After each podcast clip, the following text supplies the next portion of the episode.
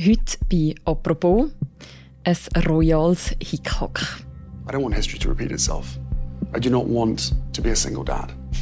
And I certainly don't want my children to have a life without a mother or a father. Die Woche ist mir eigentlich fast nicht um sie herumgekommen. Eine Autobiografie mit viel Zündstoff. More revelations by Prince Harry about his life in Britain's royal family. A series of claims and deeply personal stories about his family, including an allegation that Harry was physically attacked by his brother Prince William in 2019.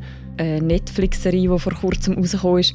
No matter what I did, they were still going to find a way to destroy me. Und natürlich wahnsinnig viele Podcasts und Talks.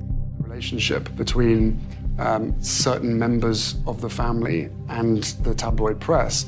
Those certain members have uh, decided to get into bed with the devil, right? Seit ein paar Wochen sind der Prince Harry und Meghan Markle gefühlt überall. Die einen finden ihre Geschichte langsam nervig, die anderen finden es hochspannend. Klar ist, so fest polarisiert haben die Mitglieder vom britischen Königshaus schon lange nicht mehr. Meghan needs to understand this is the British monarchy and she's not in a TV show. This is not a performance. This is the real story. Wieso sind ausgerechnet die beiden zu so einem Phänomen geworden? Was hat jetzt der neueste Streit mit dem Königshaus so eskalieren lassen? Und was bedeutet das alles, das neue Buch und der Streit für Monarchie in Großbritannien? Im Podcast «Apropos» schauen wir uns heute die Geschichte von einer Entfremdung an. Mein Name ist Mirja Gabatuller und bei mir im Studio ist jetzt Michelle Binswanger. Sie ist Co-Leiterin vom Ressort Leben bei Tamedia und sozusagen ein die inoffizielle Hofberichterstatterin von Tamedia. Kann man das so sagen? Ja, ich tue mich mehr so ein bisschen Interesse, Interesse halber zuschalten, aber das ist jetzt natürlich einfach eine Geschichte, die jeder, glaube auf seine Art fasziniert. Wieso das so ist, über das reden wir jetzt gerade. Willkommen, Michelle. Hallo Mirja.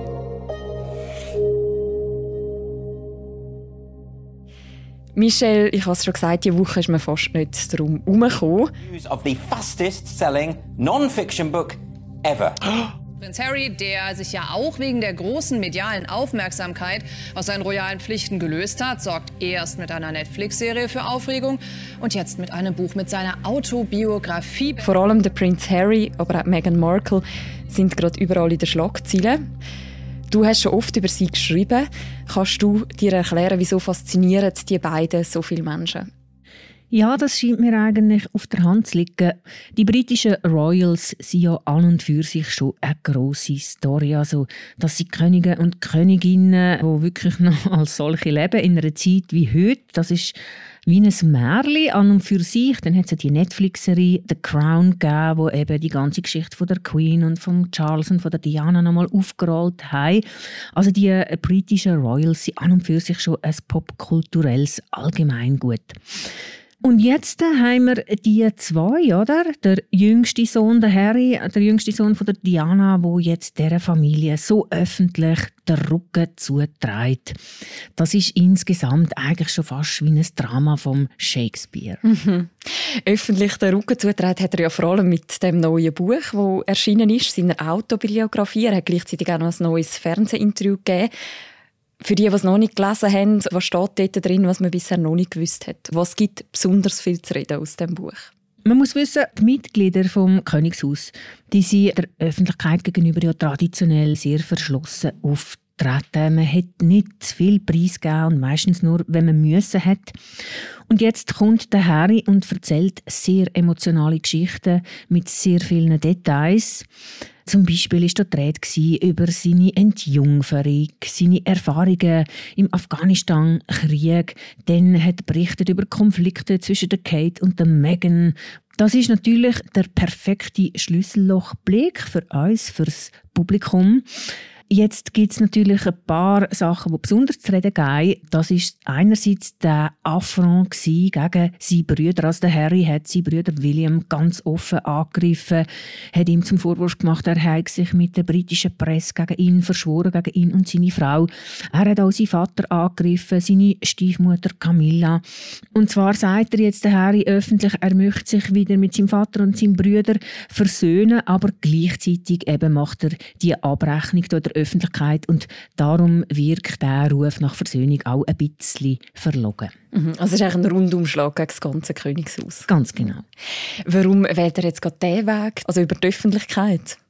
Ja, das ist natürlich ein Weg, wo er und Meghan fast von Anfang an beschritten haben. Sie haben das auch von Anfang an eigentlich ziemlich offen gesagt. This is not a surprise to anybody. It's really sad that it's got to this point, but I've got to do something for my own mental health, for my wife's, um, and for, for Archie's as well, because I could see where this was headed. Sie sind nicht einverstanden mit der Berichterstattung über sich, wo sie noch zum Königshaus gehört haben. Um, certain members of the family and the tabloid press, those certain members have uh, decided to get into bed with the devil. Right, mm. uh, to rehabilitate to, to rehabilitate their image. But the moment that that rehabilitation comes at the detriment of others, me, other members of my family, then that's where I draw the line. Der Harry hat ja auch gesagt, seine Verwandtschaft hat dafür gesorgt, dass man nicht gut über ihn und Meghan berichtet hat. Und darum haben sie eben gesagt, weil sie jetzt ihre eigene Geschichte erzählen. Also man nennt das heutzutage die Kontrolle über das Narrativ übernehmen oder mhm. zurückgewinnen. Mhm. Und ich glaube, das ist der Grund, warum sie eben mit dem Oprah-Interview zuerst an der Öffentlichkeit sind und dann äh, die Netflix-Serie, jetzt das Buch und mehr genau über den Podcast. Also ich denke, sie haben sich gefangen gefühlt in der königlichen Familie, sie haben sich gefangen gefühlt in dem Image, das über sie gezeichnet worden ist, wo sie eben nicht haben kontrollieren Und dann haben sie sich gesagt, so, wir leben in einer Zeit, wo man eben selber kann bestimmen oder ja, kann selber beeinflussen, was berichtet wird und haben das wirklich auf der ganzen Linie selber gemacht. Mhm. Dem netten Nebeneffekt, dass das vielleicht auch finanziell noch ihnen ein bisschen etwas bringt. Genau, das ist natürlich dann das andere Motiv, also, dass sie natürlich jetzt, wo sie sich von der Familie abgewendet haben, müssen ihren Promi-Status, eine eigene Existenz aufbauen, selber Geld verdienen. Und äh, natürlich geht es bei all diesen Sachen, sowohl der Autobiografie wie auch bei dieser Netflix-Serie, um sehr viel Geld. It's really hard to look back on it now and go, Du hast dir ja die Netflix-Serie angeschaut. Für die, die sie noch nicht gesehen haben, um was geht es dort so in grober Linie?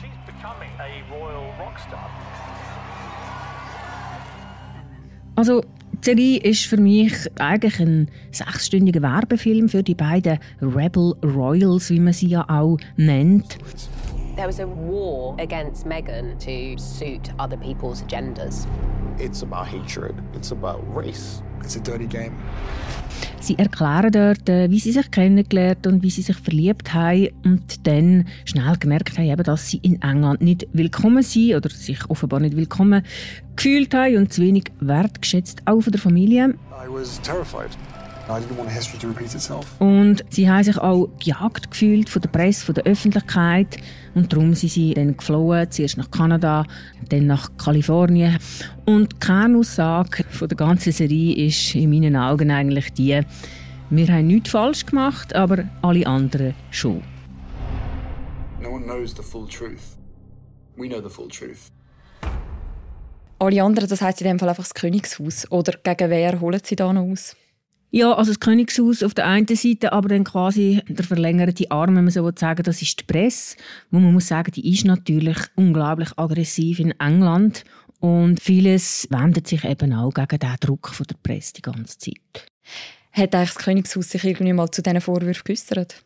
Offiziell haben sie sich nicht geäußert. Also sie haben hier einfach eingesteckt. Und das ist ja wirklich eine sehr spezielle Konstellation. Also tatsächlich haben Harry und Meghan äh, das Narrativ an sich gerissen. Aber durch das, dass eben die Krone eigentlich schweigt und nicht auf das reagiert, haben sie auch wieder äh, quasi Kontrolle übernommen, weil weder stellen sie es richtig, noch wehren sie sich. Und wenn sie bei dieser Haltung bleiben, dann irgendwann fangen die Vorwürfe an ihre Adresse sich überschlagen. Oder? Und die Leute, bei denen kommt dann das so rein, dass eben die Krone auf eine Art auch Größe zeigt, indem dass sie das einfach durchgehen und nicht zurückschießen. Wenn ich dir so zulasse, dann gibt es jetzt wie so zwei Bilder, die sich gegenüberstehen. Ihr eigenes Bild, eben, dass sie Opfer sind von den Medien und das andere Bild, dass sie sich wahnsinnig inszenieren, dass sie vielleicht sogar wehleidig sind. Welches Bild ist in deiner Einschätzung das, das überwiegt im Moment? Also man muss glaube ich ein bisschen unterscheiden. In England äh, gelten sie als willige Heulensausen und Verräter auch, also eben auch gerade wegen diesen Angriff auf die Familie. In den USA ist man eigentlich wohlgesonnener. Also auch dort gibt es natürlich kritische Stimmen, aber die finden es, also ja, das passt ja auch ihre Way of Life und wie sie jetzt die Story verkaufen. So, das hat ja auch etwas sehr Amerikanisches. Also dort ist man wirklich noch besser gesinnt. Ich glaube, global, also in den sozialen Medien und so, ist jetzt die Stimmung auch eher gegen sie gekippt. Mhm. Und kann man sagen, welches von diesen Bildern näher an der Wahrheit ist?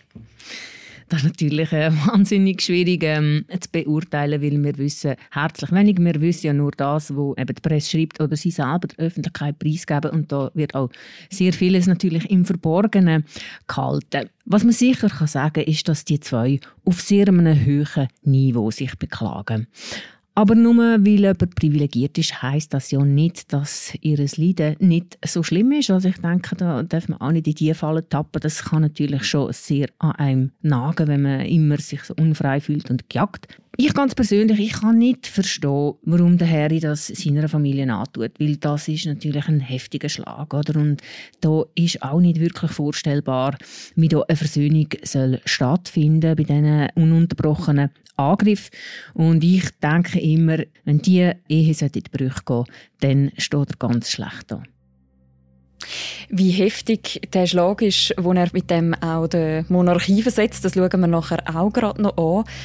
Ich möchte mir jetzt aber gerne die Geschichte von der Wahrnehmung von diesen beiden sozusagen im Schnelldurchlauf anschauen. Vielleicht können wir nochmal zurückgehen an den Punkt, wo die Beziehung losgeht. Ja, die beiden haben sich im Juli 2016 für ein erstes Date getroffen. Das war angeblich ein Blind Date. I'd, I'd never, never even heard about her until this friend said Meghan Markle. I was like, right, okay, give me, give me a bit of background. what's, like, what's going on here? Im November 2017 haben sie ihre Beziehung öffentlich gemacht und ein Jahr später haben sie sich dann verlobt. Very early on when we realized we were going to commit to each other. Am Anfang war die Presse eigentlich total begeistert von der Megan, die ist ja eine bekannte Schauspielerin äh, schon und da kommt Glamour, da kommt Diversity, da kommt eine starke Frau, eine Amerikanerin, das verspricht natürlich Spannung und Drama. She's a strong, independent woman. The woman of the moment, Ms. Meghan Markle, making its way towards the west steps of St. George's Chapel. Man war ihnen wohlgesonnen, sofern man das eben von der britischen Presse überhaupt kann sagen kann. Weil, wenn man so in der Öffentlichkeit steht, dann kommen natürlich immer Angriffe heutzutage auch über Social Media. Und das ist dann auch ziemlich schnell weitergegangen, haben sich nämlich der Meghan Markle, ihr Vater und ihre Schwester plötzlich in der Öffentlichkeit gemeldet, haben sich negativ über Meghan geäußert. Und das hat eigentlich nochmal so ein bisschen zu einem Effekt geführt, dass man Mitleid hat mit ihr, weil sie eben von ihrer eigenen Familie verraten ist worden. Aber irgendwann hat dann das Bild ein bisschen angefangen kippen. Meghan's American can-do attitude was reported to have come as a shock to royal staff. Und das hat damit zu tun, dass immer wieder so Gerüchte durchgesickert sind, dass sie die Leute im Palast schlecht behandeln, dass sie ein Diva sind, dass sie eben die Leute umkommandiert, dass sie mega schwierig sind, mit ihr umzugehen. Es hat auch früher schon Gerüchte gegeben, eben, dass es zu Verwerfungen mit ihrer Schwägerin kam, mit der Kate. Und nach und nach ist dann das Bild halt auch ins Negative gekippt. Und das hat insbesondere sie sehr stark auch getroffen. Also das hat dann, glaube ich, auch dazu geführt, dass sie sich so sehr gejagt gefühlt haben von diesen Medien. Wie stark beeinflusst eigentlich der Megan ihr Geschlecht und eben auch ihre Herkunft die Berichterstattung über sie? Frauen haben ja grundsätzlich in den Medien insofern schwer, dass sie halt einfach immer, immer, immer kritisiert werden für ihr Auftreten. Eben, sie sind zu dick, sie sind zu dünn, sie sind zu gepflegt, sie geben zu viel Geld aus, sie geben zu wenig Geld aus für Kleider und so weiter. Das passiert nicht nur der Megan, das ist auch bei der Kate der Fall, bei der Charlene Theron und bei den ganzen Prominenten natürlich auch. Bei der Megan kommt dann noch dazu, dass sie ja eine schwarze Mutter hat und sie hat gesagt, ähm, dass sie eigentlich erst äh, zum Thema geworden, wo sie nach England gegangen ist. Tatsächlich hat man am Anfang eigentlich Freude gehabt, eben gerade, dass da jetzt ein bisschen Diversity irgendwie nach England kommt. Schwierig ist es eben erst dann geworden, wo man eben sie hat wegen ihrem Charakter kritisieren und dann ist natürlich eben auch ihre Herkunft plötzlich zum Thema geworden. As well as battling sexism, some think Meghan's mixed race heritage has also made her a target. Das alles kumuliert ja schlussendlich in dem Entscheid von Harry und der Meghan, Großbritannien zu verlassen. Buckingham Palace has confirmed that the Duke and Duchess of Sussex will not be returning as working members of the royal family. Prince Harry and Meghan stepped down from royal duties last year and moved to the United States. Wie einmalig ist das eigentlich? Ja, das ist eben gar nicht so einmalig. Es hat ja schon den Fall gegeben von Harry, seinem Großonkel King Edward, der hat seine Rolle als König aufgegeben, auch für eine Amerikanerin und erst noch eine geschiedene.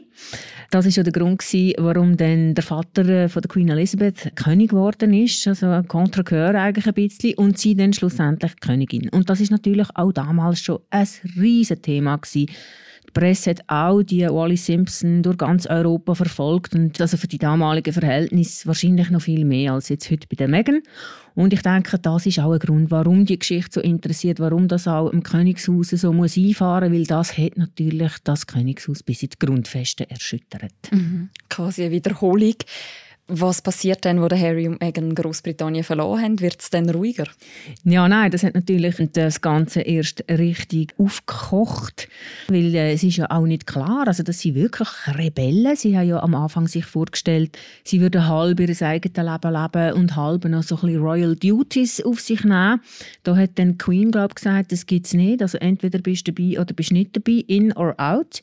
Und sie haben sich für out entschieden, mit allen Konsequenzen. Sie haben sich nicht nur für out entschieden, sie haben sich auch dafür entschieden, eben jetzt auch die ganze dreckige Wäsche noch in der Öffentlichkeit zu waschen. Spannend ist, dass das ja alles jetzt rauskommt, die Serie, das Buch, der Podcast. Ist das Zufall, dass das alles gerade ein paar Monate nach dem Tod von der Queen passiert, wo ja im letzten September gestorben ist?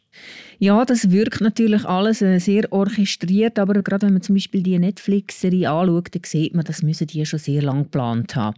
Die haben ja äh, sich dabei aufgenommen, wo sie eben den Entscheid gefällt haben. Man hat gesehen, da irgendwie Aufnahmen von ihren ersten Dates und so, also die müssen irgendwo im Kopf schon mit der Möglichkeit gespielt haben, dass sie das mal verwerten und auch ein Buch schreibt man natürlich nicht in zwei Monaten. Andererseits kann ich mir schon vorstellen, dass der Tod von der Queen vielleicht dann äh, beim Timing äh, dann schon dafür gesorgt hat, dass man vielleicht ein bisschen schneller jetzt mit diesen Memoiren rauskommt oder dass der Netflix-Film dann jetzt lanciert wird. Mhm. Was auffällt, ist ja eines von diesen Themen, wo sich durchzieht, ist, dass Harry und Meghan immer wieder die Medien kritisieren, dass sie eben auch so in die Öffentlichkeit gezerrt worden sind, dass Grenzen überschritten worden sind. Und trotzdem bleibt ihnen jetzt quasi auch nur genau der Weg, nämlich einfach alles öffentlich zu machen raus mit allem sozusagen? Ja, also ich denke, sie hätten schon eine Wahl. Also man sagt ja, choose your battlefield. Also sie haben eine Wahl, was sie an die Öffentlichkeit wollen. Sie hätten auch sogar einen Film über sich machen aber sich dafür entscheiden, eben, dass man die heikleren Themen vielleicht nicht bespricht. Das hat dann vielleicht dafür gesorgt, dass es ein bisschen weniger Aufmerksamkeit bekommen hat. Also kann man sagen, es ist wahrscheinlich auch ein monetäres Interesse schlussendlich da dahinter. Aber ich glaube nicht, dass das der einzige Weg war, den sie hätten einschlagen können. Auch sie haben Optionen gehabt und sie haben sich bewusst für die entschieden. Da können Sie Ihr Bild kontrollieren, in den anderen Medien eben nicht unbedingt. Gerade auf Megan werden ja bis heute alle möglichen Bilder projiziert. Du hast im Artikel zum Beispiel vom Mythos von der bösen Verführerin geredet, dass das oft ihr zugeschrieben wird. Was ist da damit gemeint? Ja, das ist natürlich ein uralter Mythos. Es kommt schon eben in der Mythologie vor. Das ist auch eben bei der Wally Simpson der Fall gewesen. Und jetzt bei der Megan, das ist die Wahrnehmung, dass sie eigentlich die Ursache von dem ganzen Streit ist, dass der Harry ihr verfallen ist und jetzt alles macht, was sie will und dass sie dann ihn dazu angestiftet hat, sich gegen seine Familie zu wenden. Das ist die Wahrnehmung. Ich denke, Megan ist sicher eine, die weiß, was sie will. Aber ich schätze auch den Harry so ein, dass er nicht ein Puppen ist, der sich umkommandieren. Also sicher liebt er sie, lieben sich die zwei, aber ich denke, da haben sich einfach zwei gefunden, die sich eben in ihren Bedürfnissen eigentlich sehr ähnlich sind und dass das auch ein Grund ist, warum die eben so eine Beziehung führen. Erzählt der ganze Wirbel jetzt um Harry und Meghan auch etwas über die Beziehung von Großbritannien zu seiner Monarchie? Ja, also wenn man sieht, wie die britischen Medien berichten, also die haben ja zum Teil irgendwie, sind die mit 16 Stories online auf ihrem Webportal, wo der Netflix-Film rausgekommen ist. Also die Beziehung scheint mir doch recht eng und sehr emotional zu sein. Und ich glaube jetzt auch, das Drama ist auch für die Royals ein Balanceakt, wo sie aber auch schlussendlich könnten profitieren davon. Der Charles zum Beispiel, der war schon immer dafür, dass man bescheidener wird, dass der das Königshaus äh, sich zurücknimmt. Er hat am Anfang auch keine grosse Sache aus seiner Krönung machen, aber offenbar hat er sich jetzt unter dem Druck der Ereignisse umentschieden und hat gesagt, doch, er wird eine grosse Zeremonie zu seiner Krönung, also das soll mit einem riesen Pomp soll das veranstaltet werden. Bekannterweise ist aber nur am William dort eine offizielle Rolle zugedenkt und der Harry, der muss außen vor bleiben. Hat das alles jetzt irgendwie das Potenzial der Monarchie zu schaden? Ja, ich glaube, Monarchie steht immer unter Druck. Und ich glaube auch, so Ereignisse haben sowohl das Potenzial der Monarchie zu schaden, aber es hat eben, denke ich, auch das Potenzial, dass eben Sympathie für das Königshaus geweckt werden. Und so wie ich die Stimmung in England einschätze, ist eigentlich der Zeiger eher so ein bisschen richtig Sympathie für William und Charles ausgeschlagen, weil eben, wenn man so öffentlich angegriffen wird von einem Familienmitglied, oder, dann ist man quasi wie ein Opfer und die Leute solidarisieren sich ja gerne mit den Opfern und ich denke, da ist eigentlich eher Sympathie zu erwarten. Danke vielmals, Michelle, für das Gespräch. Ja, sehr gerne. Danke fürs Interesse. Die beiden erwähnten Kommentare von Michelle Binswanger die verlinken wir auch noch im Beschreib zu dieser Episode. Und natürlich findet man auch die ganze Berichterstattung zu dieser neuen Autobiografie bei uns auf der Webseite und in der App. Und das war für diese Woche mit «Apropos». «Apropos» wird moderiert von Philipp Loser im Wechsel mit mir, der Mirja Gabatuller und Laura Bachmann und Vivian Kuster sind unsere beiden Produzentinnen. Und die nächste Folge von uns, die hören ihr am Montag wieder. Bis dann, macht's gut. Ciao miteinander.